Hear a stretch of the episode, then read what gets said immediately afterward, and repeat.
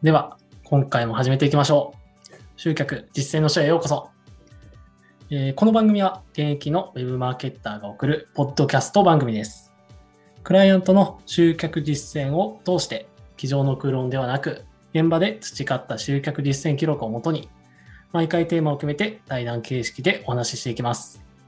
では、今回は顧客をリピートファン化するための戦略、LTV についてというテーマでお話ししていきます。では早速ですが、笠井さん、お願いいたします。はい、よろしくお願いします。お願いしますお願いします。あのーまあ、本題に入る前なんですけれども、はい。前回の足立さんが出演いただいた回、すごい良かったですね。でまたなんか違った、いや僕もうん、司会で一緒にお話しさせていただいたんですけど、ね。なんか、僕、はい最近本当に思うことがございまして、いや、なんか本当、取締役の足立さんはなんかすごいなって、改めて、改めて思いまして、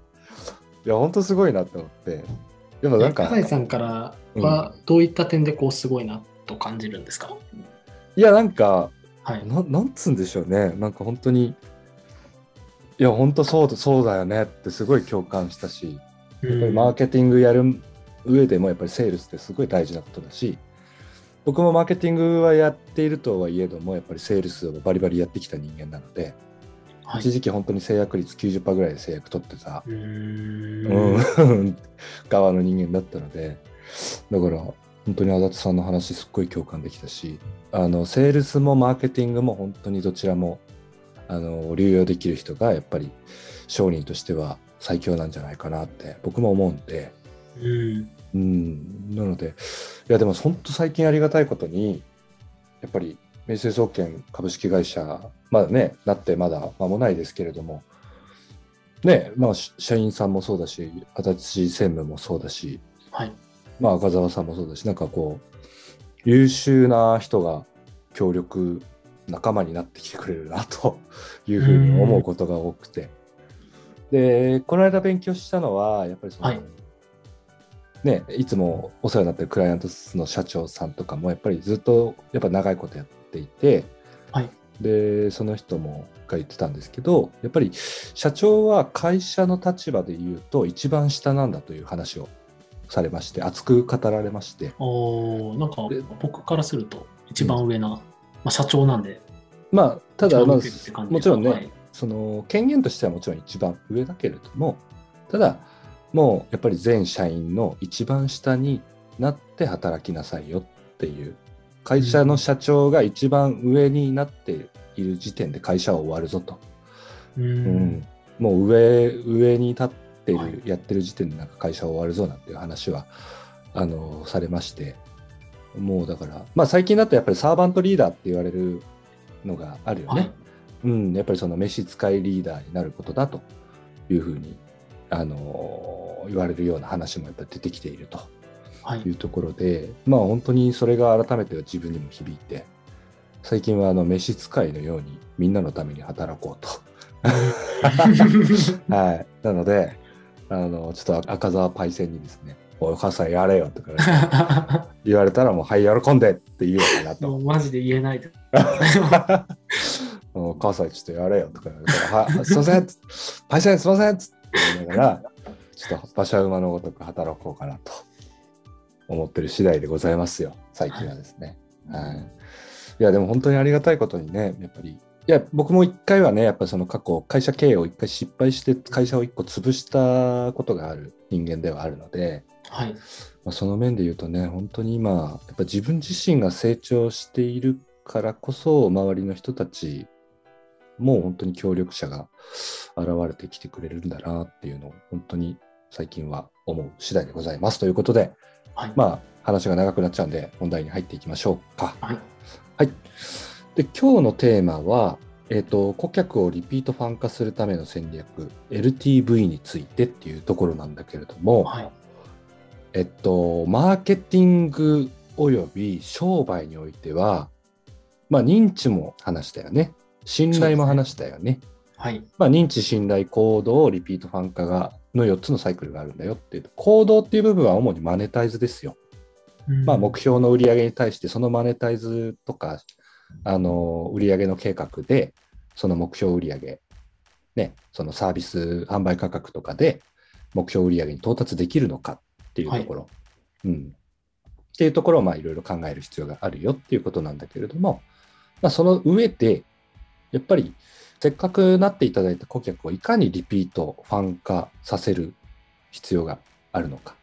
っていうところに対して今日はお話をしていきたいなと思うんですけれども、はい。マーケティングにおいては、もうマーケティングかつ会社経営、運営においては、僕はこのリピートファン化の戦略が一番重要だと思ってます。うん。うん。もう最も重要ですね。うん。っていうのは、あー何かっていうと、えっと、まあ、顧客、えー1000人、ね、自分の自らの顧客1000人いたとするじゃない？はい。でそれを4つの分類に分けてみましょうっていうことなんですよ。うん、で、一番下が使用客層、まあ、試してみようっていう客層が40%いるとしたら、はい。まあ、1000分の400だってことですよね。でその後、その上で浮遊客層、まあ、そんなにリピート率は高くないけど、まあ、本当たまに来るよねみたいな人が30%いるとしましょう。はい。うん、300人。その次に得意客層、まあ、結構な頻度で来てくれますよねっていうところがうん20%いて、でもはい本当に超絶好きで毎日来てくれるとか、本当毎日声かけてくれるとかっていうところがファン客層で10%だと、うん。うん、いうところで言うと、まあ、ファン客層と得意客層の30%で、売上の約75%をお占めているっていう記録があるんですよ。はい。うん。そう。だ年間売上のお約75%っていうのは、実はリピート客とかファン客だったりするってことなんですよ。うん。で、これ実はいろんな会社のところ、どんな商売においても、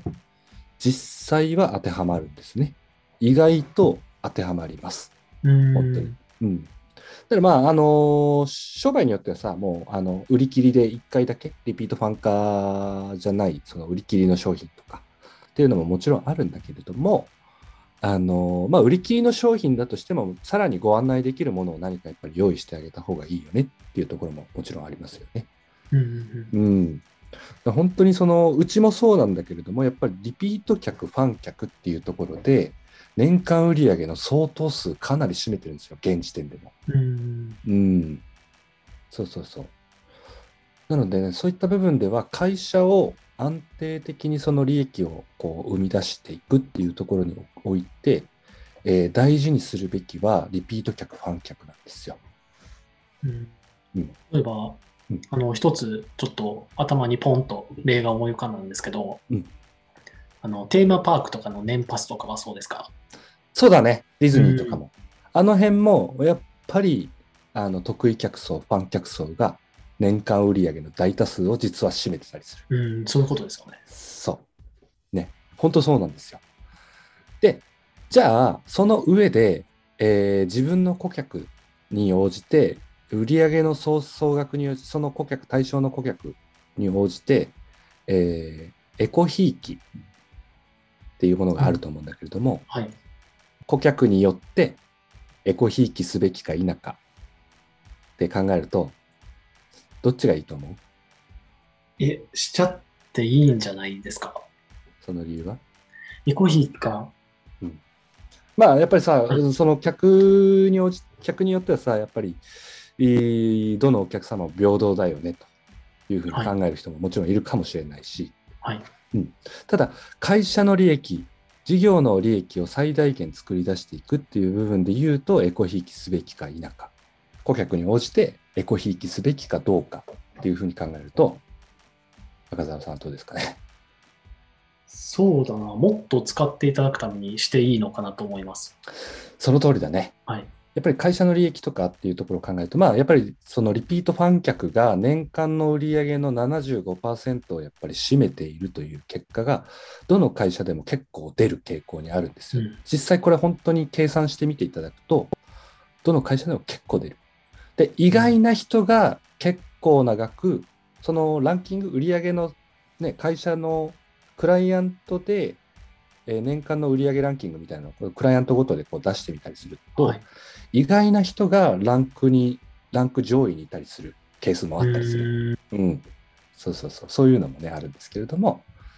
あのーこれはあれですよ、あのー東芝の、東芝の、誰だっけな、お客様はエコひいきしなさいっていう書籍が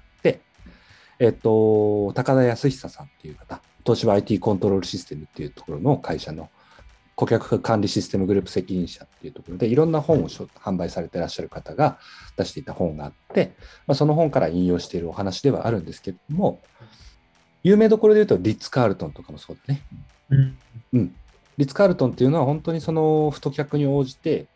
あの、ロイヤルカスタマー、ロイヤルドリームカスタマーチームみたいな、うん、っていうチームを組んでんですよ。その顧客一人一人に対して。はい。えーご来店いただいた際に、えーご利用いただく際に、次に来ていただいたときは、どのように接客をすることでお喜びいただけるのであろうかっていうのを四六時中考えてるんですよ、実は。はい。そう。ね、ロイヤルドリームカスタマーチームっていうのがあるんですね。そう。だから今後、中澤さんがいっぱいお金を稼いで、えーリッツ・カールトンにしょっちゅう泊まり行ってますってなったら、はい赤澤さんに対して担当の専属の人間がえカスタマーチームとしてなんか5人ぐらい担当がついたりするんじゃないですか知らないですけど。そうですね、それは。つけたいですね。はい。まあ、つけたからっていい気になってんじゃねえよって話ですけど。世の中にも例えば、うんなんだろうな、これを使えば使うほど、よりポイントがたまりますよとか、そうだね。っていうのもありますよね。なので、やっぱり我々が考えるべきことっていうのは、あの一元、まあ、新規、ね、顧客が来てくれた際にい、いかにそれをリピートさせるのかっていうところ。リピートとファン化の違いはやっぱりファン、リピートはまあ繰り返し使っていただけることですけれども、ファン化っていうのはやっぱり口コミでこう広げてくれることっていうところも含まれてますよね。うんだからやっぱりこう口コミでね SNS とかも使ってあこの会社いいよねとかってこう口コミを広げてくれるような戦略を考えられているかどうかっていうところなんですよね。うんうん、だからマーケティングウェブマーケとかで言うと私はやっぱりその店舗さんとかに対してはやっぱり公式 LINE とかメルマガっていうのは必ずやってもらいますよね。必ず導入させます。はい。で、その見込みのね、その登録してくれた人に対して定期的な情報発信をすることで、まあ1回や2回配信しただけでは来ないですけれども、あの、やっぱりその、それこそ種をまき続けることが大事だと私は思ってるんですよ。うんうん。だから、毎回毎回、その発信、定期的な発信をすることで、えー顧客とつながっていって、で、その顧客のタイミングに応じてまた再度来店がつながってくるわけじゃないですか。はい。じゃあそれを実際やんなかったら、その来再度来店するチャンスっていうものがなくなるわけですよ。店舗さんとかに対しては。うん。だからその種まきっていうのはすごい重要ですよね。うんうん。だから私はもしてあの店舗さんとか、えーに対してのプロデュースをさせていただくときとか、あーそういったときは必ず LINE メルマガ導入させますね。うんやっぱこう定期的に見るとそれが残ります頭であったり、そうんですね。なかこうパッと見たときに、あ、そういえばっていうのに残ります。そうそうそう。やっぱりそれがすごい重要ですね。うん。うん、パッとまた見たときに、あそういえば久しぶりに行ってみようかなとかさ、うん。うん、あなんかすごいいいお店だなと思って行ってみて、あなんかすごいいい体験したなっていうところから、ちょっとまた来るよっていうところをね、いかにつなげられるかっていうところをやっぱり考える必要があると、うん。うん、いうことですね。はい。なので、やっぱりそのエコひいきっていう部分で言うとね、本当にその太客に対しては、あのどんどんどんどんエコひいきして、あのエコひいきしていきましょうっていうところで、はいえっと、弊社、明星造券株式会社においても、えー長くご契約いただいているお客様に対しては、本当にあのいろんなサービスとかのご提案をさせていただいたりとか、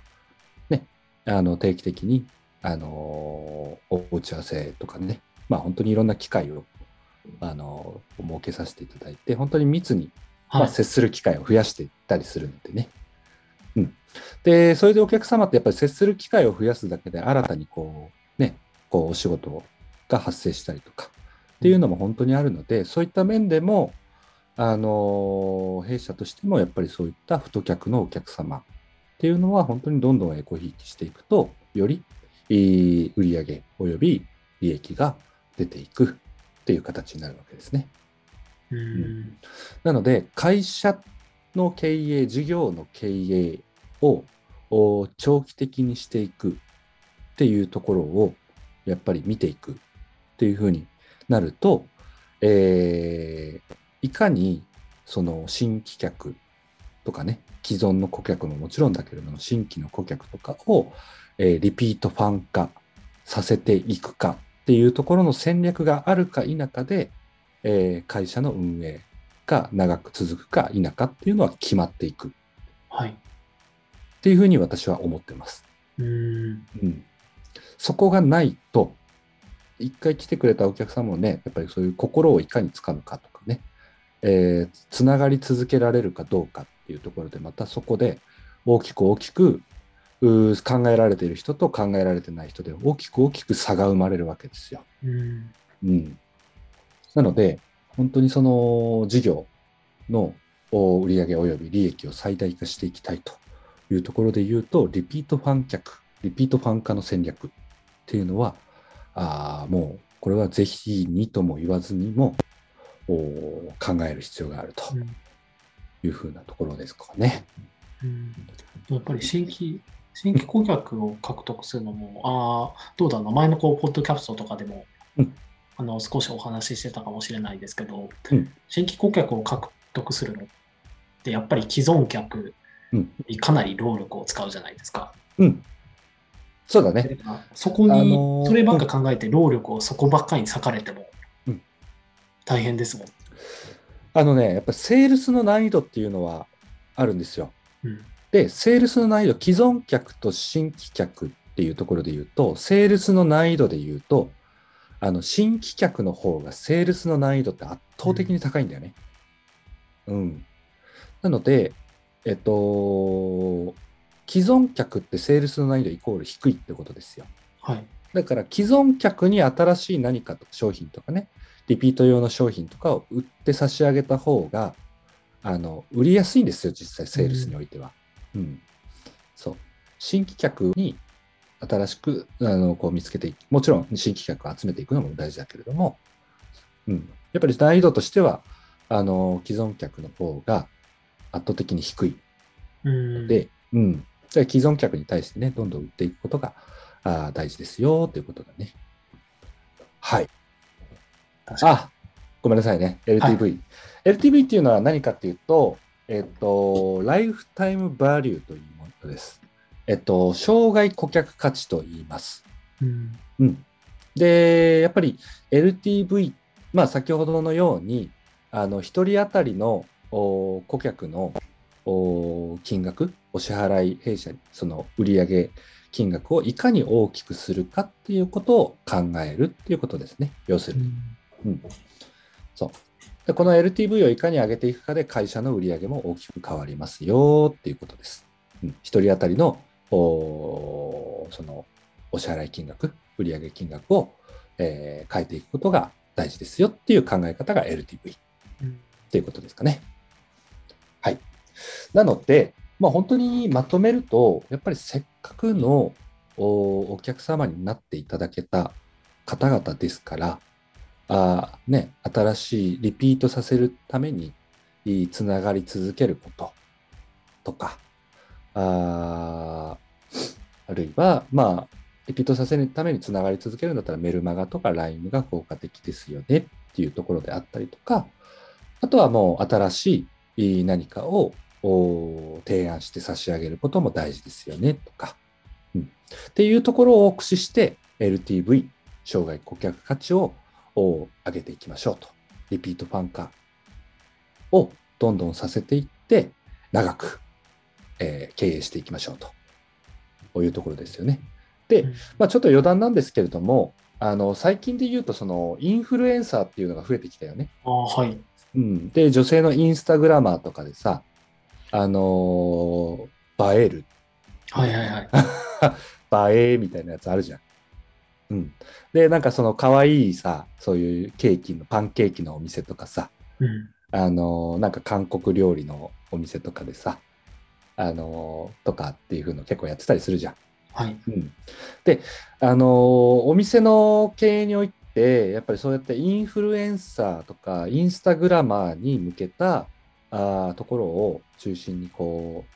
コンセプト作りをお見せするお店とかってあったりするんですけど、うん。あのインフルエンサーとかインスタグラマーって結構その特性があって、